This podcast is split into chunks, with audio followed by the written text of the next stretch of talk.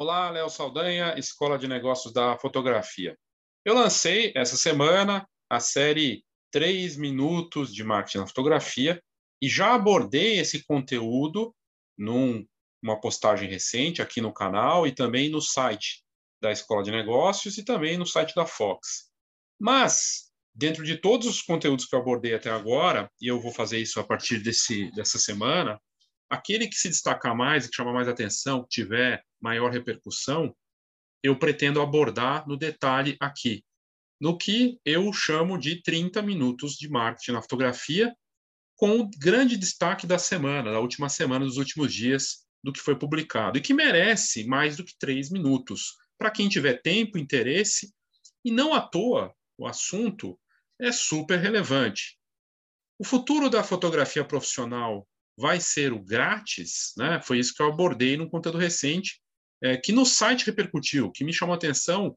É, no Instagram teve muito clique, a gente mede lá os links, né? Quantos, quantos, quantos cliques aconteceram, e foi muito, muito clique mesmo. Então, as pessoas estão preocupadas com isso, estão preocupadas com é, será que eu vou ter que trabalhar de graça no futuro? Essa, essa, é, esse é o questionamento que eu trouxe. Mas é, o que eu quero abordar aqui no detalhe e, e ir além do que está no conteúdo, eu vou deixar o link, já estava no conteúdo antes, mas vou deixar de novo para você olhar. E mas aqui eu consigo abordar de forma mais detalhada, de forma mais trabalhada, uma visão importante sobre o assunto. Antes de qualquer coisa, eu vou aqui fazer o jabá né, do plano de marketing, agora em versão premium, uma versão personalizada em que uh, o trabalho vai além só do plano de marketing. Tem uma consultoria junto, com acompanhamento e a construção do plano para você, junto. Uma parceria para criar isso uh, de uma forma que você consiga não só ter o plano, mas um, uma orientação personalizada uh, que vai caminhando junto. E é bem bacana. Então, eu vou deixar aqui na, na, descrição desse vídeo ou no podcast o link para o plano de marketing premium, Lá tem também a versão mais acessível, mas eu percebi uma, um interesse né, por, por uma proposta que fosse mais personalizada também, e aí tem essa versão premium. Para saber mais, é só clicar aqui e ter informações. Aqui no vídeo também tem uma parte aqui do, do vídeo que aparece, é só clicar ali, plano de marketing premium, para saber mais. Muito bem, vamos lá. Preço é marketing. Preço é marketing e quando você fala que uma sessão fotográfica custa 10 mil reais, ela chama atenção. Só o valor em si vira marketing. Quando eu falo que ela custa, um casamento vai custar 150 reais, oito horas de casamento, chama atenção também do outro lado. Ah, deve ser uma porcaria. Ah, não vai ter nenhuma nada impresso, não vai ter produto. Nossa, dá para confiar num profissional desse? O fato é que tem gente fazendo trabalho nesse valor, né? Um trabalho de extrema responsabilidade, puxado, e 150 não paga nem o combustível, né? Convenhamos, não paga nem o clique, ele está pagando para trabalhar. Aí, o questionamento que eu trouxe essa semana é em relação a será que daqui oito anos a gente vai ver um mercado em que o fotógrafo, a questão dele ele, é, ele cobrar a sessão, cobrar, cobrar o clique vai entrar em questão? Não, já vai ser grátis direto. Será? Será que vai chegar nesse ponto? Ou será que a gente já chegou nesse ponto? Né? Isso é uma coisa importante. Alguns anos atrás, acho que é de 2005 ou 2007, saiu o livro Freemium, O Futuro das Coisas é o Grátis. Chris Anderson, que é um visionário, que já, enfim, criou o TED, trabalhou na Wired, fez vários conteúdos super, é uma referência né, em tecnologia, inovação e negócios, ele falava que o futuro era do freemium e que o modelo de negócio em que você tem um acesso grátis e aí se você quiser mais você paga. E a gente vê várias versões disso. O próprio YouTube tem a versão premium, o Twitter tem uma versão paga e outros, outros recursos. O, o Google Drive lá tem grátis, mas tem uma, uma parte paga. E você dá de graça, a grande massa entra de graça mas para recursos mais sofisticados você vai pagar. Curiosamente, a gente vê até na, na, na, que eu já abordei isso também aqui, polarização dos mercados, ou você vai ter uma versão cara, né, ou vai ter uma versão muito barata ou de graça. Não tem o meio termo, o meio termo vai ficar exprimido. E realmente a gente vê isso acontecer. Mas o que o Chris Anderson traz nessa visão dele do freemium é o seguinte: você consegue fazer o marketing com grátis. Atrai as pessoas, olha, tá aqui, é de graça. Aliás, é, eu já trouxe isso nos conteúdos do, do Foto Mais Produto. Tem uma empresa internacional que ela não cobra impressão. Você pode fazer fotos de, nos Estados Unidos, tá? Fotos de graça é, por um volume. Então, sei lá, são 100 fotos por mês de graça. Se você quiser mais, você vai pagar. Se quiser outros formatos, ela te dá de graça 100 fotos para receber em casa, num tamanho fechado. Se quiser maior, tem que pagar. Como é que eles fazem essa conta fechar? Bom, você paga o frete e às vezes tem publicidade atrás que ajuda a pagar essa conta. Mas o que acontece é que a empresa cresceu. Ela criou até outros, outros modelos de negócio com esse mesmo modelo do freemium, do grátis e o pago, em que tinha o photobook e um de, de, de telha, né, de azulejo, telha não, né? Azulejo com foto. Pois bem, é um modelo que a gente vê direto acontecer na internet. E eu fiquei me perguntando, será que no futuro a gente vai ver isso na fotografia? E aí abordei no detalhe nesse conteúdo. No meu exercício de imaginação e criatividade, eu imaginei o mercado em 2030 e fotógrafos cobrando nada para fazer o serviço.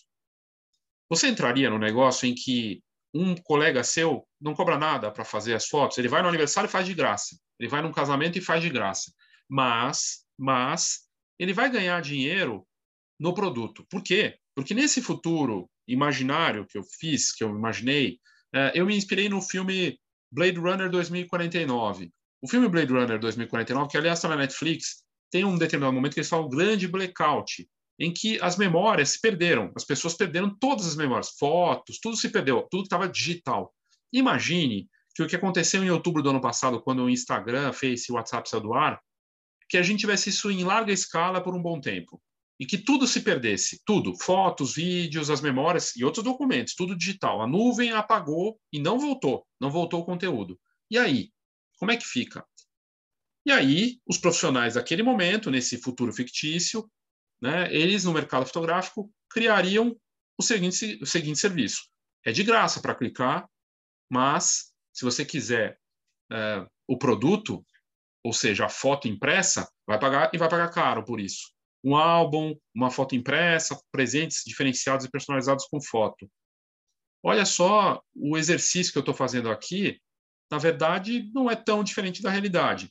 Não tivemos um grande apagão, mas a gente vê muita gente trabalhando de graça, ou se não está trabalhando de graça, não está fazendo conta e está pagando para trabalhar, né? Eu já vi, por exemplo, o caso em que a pessoa, sei lá, cobra 300 reais e ainda dá um fotolivro, ou um fotobook, um álbum, não importa. Está pagando para trabalhar. Se considerar o custo do clique, a, o combustível, a câmera e tudo mais, está pagando para trabalhar. Então já, já estamos nessa realidade. Só que o problema é que ele está colocando o produto junto.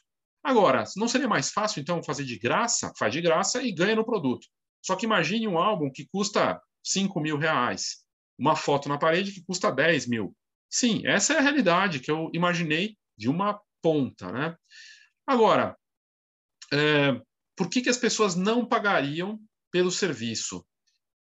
Com as sessões sendo cobradas a 50 reais, foto a 10 reais e coisa e tal, começaria, e já começou, começou uma corrida, já tem alguns anos, do menor valor possível. E a gente está vendo isso na prática. Gente cobrando cada vez menos. Sessão newborn por 50 reais. Casamento, de fato, por 150 reais, 8 horas. Ou seja, já chegamos nesse ponto em que praticamente é de graça, né? Então, a culpa é do mercado ou do consumidor, enfim, não, não vem aqui o, o detalhe disso, acho que nem vale a pena uh, a gente abordar, né? Não vamos entrar nessa parte. Eu tento imaginar como seria um mercado em que realmente todo mundo cobrasse zero para fazer o serviço, mas ganhasse no produto. Por que as pessoas escolheriam um produto e iam pagar se eu ainda vou ter a opção digital? Digital voltou, o grande blackout aconteceu, mas essa realidade alternativa as pessoas têm de novo a opção de ter as fotos digitais, só que não vale nada. Não vale nada porque eu posso perder e porque é digital. Tudo que é digital tende ao menor valor possível porque a oferta é muito grande, porque tem muita gente no mercado fazendo e coisa e tal. Enfim, o grande fator que ia definir o valor dos produtos impressos e a fotografia ganharia valor seria o medo, o medo de ficar sem, sem o aniversário, sem ter registro, sem ter o produto. Isso com a certeza de que um álbum, uma foto impressa, é a garantia que eu tenho por gerações. E aí entra a questão de uma, um produto que dura 200 anos ou mais, da melhor qualidade possível, da personalização. Só que, no mercado desse, eu tenho certeza que em 2030 a gente teria a mesma situação com o produto dominando, o grande blackout aconteceu, mas fotógrafos que buscariam, eles fariam de graça, porque todo mundo já faz de graça, e o produto ia entrar na questão do preço. Ah, mas olha, ele cobra 5 mil no álbum, eu cobro mil. E assim vai, até chegar ao ponto em que eu cobro 100 no álbum e ele cobra 500. Chega num momento em que o álbum não vale nada. E aí eu preciso entregar aquele produto de acordo com essa cobrança, desse valor. Então, se o álbum custa 50 e ele me custou sei lá quanto, é uma qualidade péssima, não vai durar nada. Voltamos ao problema do grande blackout. O medo, comprovado em pesquisas, o livro Biology, que eu abordei recentemente, fala que a melhor forma de você atingir as pessoas e conseguir ter um resultado efetivo nas vendas é trabalhar sim a questão do medo, né? O medo funciona como um combustível. Você vai ficar sem essas memórias, você vai ficar sem esses momentos. E as gerações futuras não vão ter essas histórias para contar. É um caminho. E aí, uh, o que a gente vê hoje no mercado é uma questão interessante, né? Mesmo com a situação toda de gente cobrando, pagando para trabalhar, fazendo de graça, já acontece isso. Só talvez fique em algum momento nem passe pela cabeça do consumidor pagar alguma coisa por serviço, só vai pagar pelo produto. Uh, ainda assim tem gente que cobra muito bem. Ainda assim tem gente que cobra sim para sair.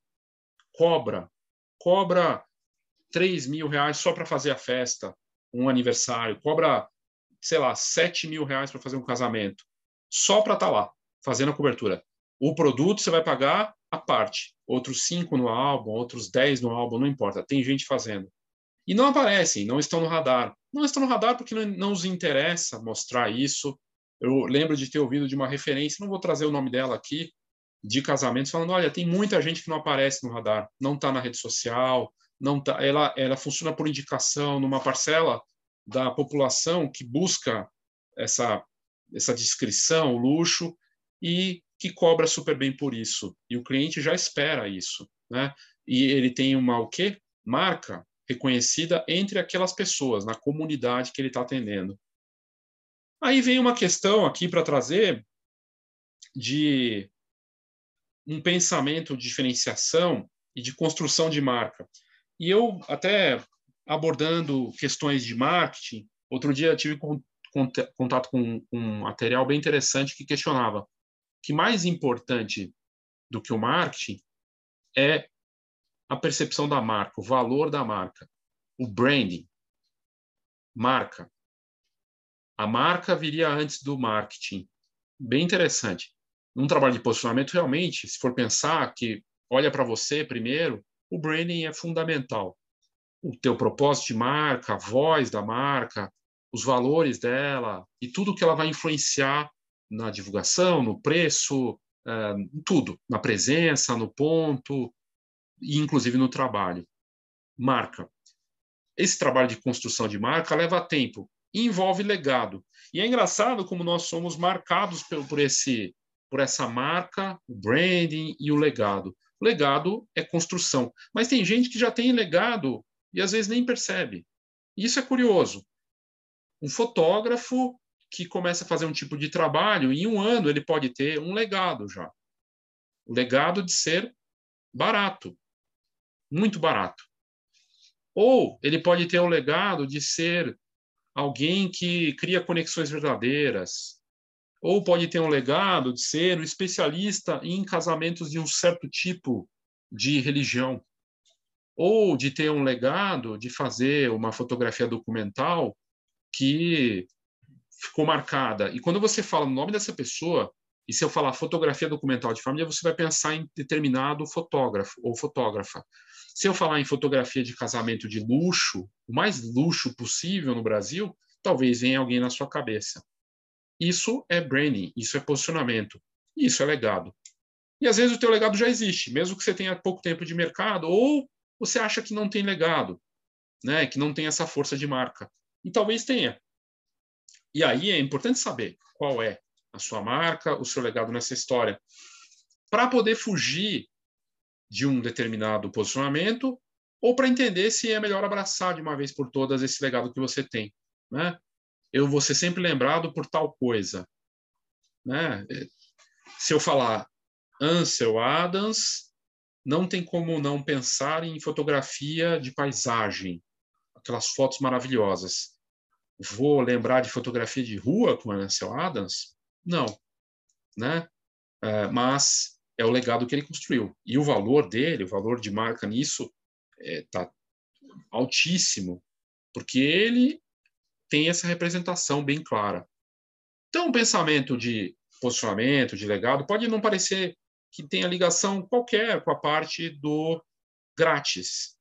Mas, para você fugir dessa parte do grátis, entender a sua história, o seu posicionamento, o seu valor de marca, o branding, tudo isso, é o que vai fazer a diferença. E no tempo, não vai ser uma coisa do dia para a noite, mas sim é um trabalho em, primeiro, se reconhecer, se autoavaliar, e aí fazer essa construção.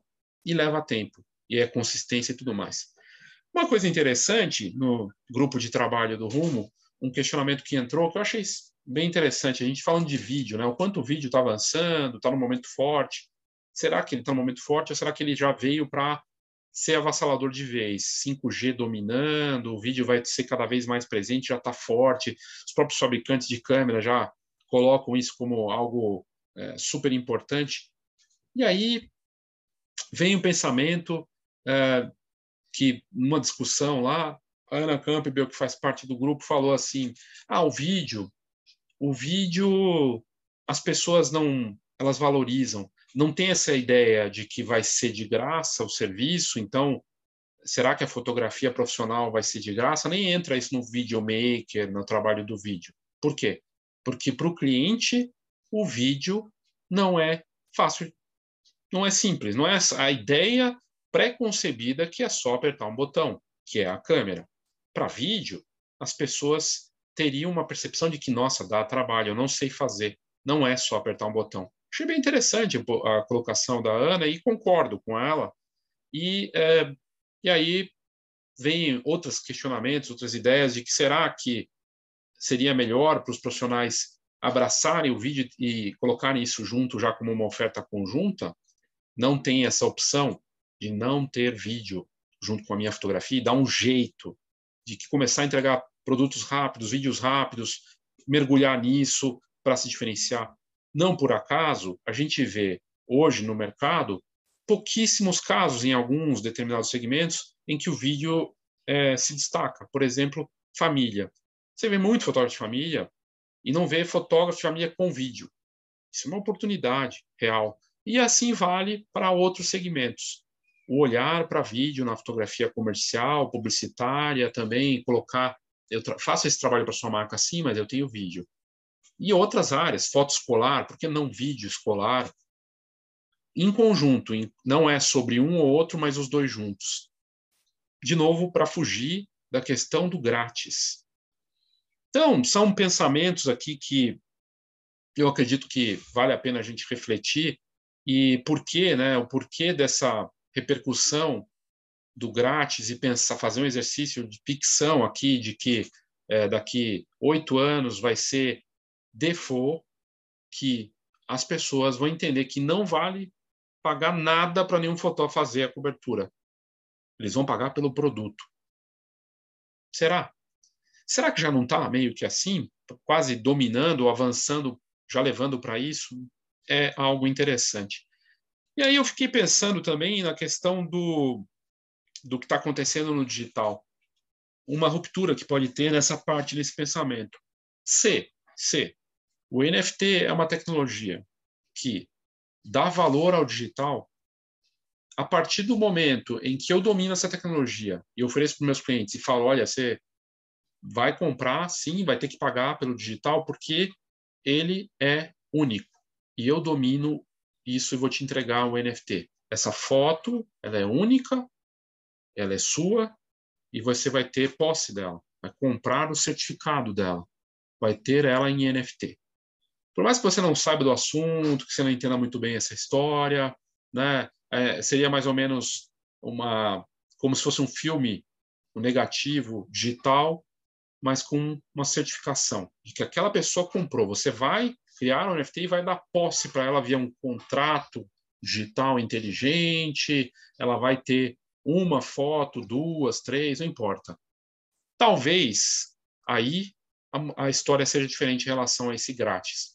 Porque se a gente tiver uma tecnologia que torna possível vender realmente um arquivo e que eu consiga ter controle e rastrear e acompanhar se alguém copiar, se aquele parente que comprou, aquela mãe que comprou, copiar e enviar para o pai dela, eu vou ser avisado. Ah, mas como assim, Léo? Bom, Instagram está de olho nisso, Twitter está de olho nisso, já estão investindo nisso, e essa é a tendência, em que as plataformas vão criar maneiras de vender já de olho nisso. O Instagram está de olho nisso. Instagram está desenvolvendo todo um, um trabalho para que você possa converter sua foto ali dentro em NFT. E se alguém copiar, tentar usar, enfim, não seguir o padrão e comprar ali dentro e fazer alguma coisa, certamente o Instagram vai pensar em como avisar o dono da foto. Para quê? Para que as pessoas paguem. Mesmo sendo digital. E por mais que isso possa parecer bizarro, porque eu posso fazer um print screen, talvez o Instagram avise que foi feito um print screen. E a pessoa e vai ficar preta a foto, vai pro, proteger, avisar o dono da imagem, sei lá. Tudo é possível nessa parte. E eu espero que, de, de verdade, essa tecnologia avance a ponto de nós termos esse controle, que o blockchain que está por trás do NFT torne isso possível e real, para que em 2030 a fotografia digital não fique de graça. É a grande vingança. Eu fiz esse conteúdo, está aqui no canal, o NFT como grande vingança para a fotografia digital e para os fotógrafos, para os artistas, e tem gente faturando com isso. Tem ceticismo. E é curioso, o ceticismo que existe me lembra muito quando a fotografia digital surgiu. E muita gente do filme, do, da, da, parte analógica, falava: não, que absurdo, fotografia digital. E hoje ela domina. Da mesma forma que quando a mirrorless, que é um sistema né, para as câmeras, surgiu, muita gente achou que não ia dar em nada. E hoje os fabricantes Sony dominando, mas a Canon e Nikon, o sistema dominante é mirrorless. As tecnologias mudam, o comportamento do consumidor muda, mas uh, a transformação ela não parou, a mudança. E aí, já caminhando para o final aqui, para dar os 30 minutos né, de marketing com esse assunto tão interessante, a gente não sabe o que vai acontecer, mas o preço só foi sendo derretido nesse processo dos últimos cinco anos, principalmente, e já vinha de antes. Já tinha gente que cobrava muito pouco, mas foi piorando. Foi piorando a ponto de realmente a gente estar tá num patamar em que o grátis é o limite. Ou não, né? Ou as pessoas vão pagar, o fotógrafo vai pagar de fato para o cliente. Só falta isso. Né? E em alguns casos, em alguns mercados, a gente até vê isso acontecer, né? É, em vantagens que você, por exemplo, o mercado de formatura tem lá ah, as comissões de formatura, a empresa faz um agrado, com presentes, até financeiro, para que a comissão feche com eles. E depois eles vão reverter isso, porque vão ter um contrato e vai ter fotografia, álbum, coisa e tal, e eles chegam no valor. Então, até nessa parte pode acontecer. Uh, mas não acho que vai ser realidade, né? Dos fotógrafos pagando para trabalhar, uh, pra, pagando para o cliente, né? Para que eles fechem com eles. Aí acho que já seria demais. Uh, mas acho que o ponto importante aqui dessa, dessa história toda, do pensamento aí geral em relação a valor, a preço, é que essa transformação, do jeito que aconteceu, ela se acelerou, inclusive com a, com a pandemia, de muita gente precisando, enfim, tendo que rever os valores e uma realidade de consumo realmente em que a disponibilidade financeira ela é mais escassa. As pessoas não estão dispostas a gastar tanto e uh, a fotografia, como a gente bem, bem sabe, é luxo. E aí esse é o ponto que eu acho que é curioso para a gente fazer uma, um fechamento. Fotografia é luxo, e ainda assim muita gente faz quase de graça. Não é natural para uma pessoa querer imprimir fotos, se for só pelo papel. Não é natural para a pessoa ficar na frente de uma câmera. Muitas, gente, muitas pessoas não se sentem à vontade de ficar ali do outro lado. Você já passou por essa experiência? Você, como fotógrafo? Para muitas pessoas é desagradável. Sério. Não é uma experiência bacana. É uma experiência complicada. Então, repensar essas questões todas. A fotografia é luxo. E como tal, como luxo, ela deveria ser pensada como experiência. E aí é o seu papel como fotógrafo que quer ter valor olhar no detalhe o comportamento do consumidor. Olhar, olhar no detalhe que transformações foram essas nos últimos dois anos, junto com as outras dos últimos cinco, que fizeram com que as pessoas mudassem completamente como elas veem a questão uh, de, por exemplo, pagar por um fotógrafo, passar por essa experiência de sessão ou de uma, um evento, como os consumidores estão vendo isso. É importante olhar porque eles pensam, que eles, como eles veem, e o que você pode fazer para tornar essa experiência interessante, melhor, divertida, completa e tirar esses atritos. E esse é o papel justamente do marketing. Uma obsessão pelo comportamento, um ajuste na oferta, sim com a sua identidade, mas um pensamento cuidadoso para toda essa parte. Então é super importante. Houve uma mudança forte, uma mudança considerável no mercado nos últimos anos. Tem muita gente entrando agora, muita gente entrando, que entrou na pandemia no começo, entrou ano passado, está entrando agora. O tempo que elas ficam, não dá nem mais para falar que fica um ano, às vezes fica dois meses e desiste, vai fazer outra coisa. Porque é dinâmico, porque esse mercado é rápido e não é simples entrar. A gente fala que virar fotógrafo é fácil, comprar um equipamento não é barato, eh, na verdade envolve vários investimentos. E não é tão simples assim talvez é, seja mais barato do que virar Uber, pode ser, mas se for considerar que dá para alocar um carro, não sei nessa conta o que é mais barato de fato. A mudança ela ocorre, transformação importante, e para você que está ouvindo, chegou até aqui, até esse ponto, realmente está muito interessado, parabéns, porque esse é o aspecto que vai fazer a diferença. Obsessão com o seu mercado, com os seus clientes, com o que está acontecendo no, no ramo e olhando para você. Porque as respostas, você pode até olhar para tendências, para tudo mais, mas elas vão passar aí pela, pela, pela, pela tua área de atuação e próximo de você. Aliás, uma pesquisa que o Google fez recente sobre mudança de comportamento fala que numa situação dessa de crise como a gente está, é olhar para clientes que você já atendeu e para as pessoas próximas deles, para amigos, para sua rede e fazer um esforço para manter as pessoas que já estavam, já estavam com você. Se você quiser mergulhar mais no assunto, se você quiser uh, pensar no seu marketing de uma forma mais completa, o plano de marketing tem duas versões. Uma versão acessível, que você já tem um olhar bacana para o seu negócio, e uma versão premium, personalizada. As duas estão aqui na descrição do vídeo para você parar, olhar. A diferença uma, entre as duas é que uma tem um, um, uma consultoria junto de três meses e a outra você faz, me manda e eu te mando uma orientação de volta. As duas são úteis de formas diferentes. espero poder ajudar você e uh, comente aí, se você puder, em relação a essa parte do, do grátis. Né? Será que já, já estamos nesse ponto ou será que o mercado vai realmente caminhar para isso? E a gente vai ter que ganhar um produto e aí vai ter problemas com o produto, como já aconteceu no passado. Bem, é isso. Obrigado, cheguei aos 30 minutos do marketing com um grande destaque da, da, dos últimos conteúdos e espero que tenha ajudado aí de alguma forma. Obrigado e até a próxima.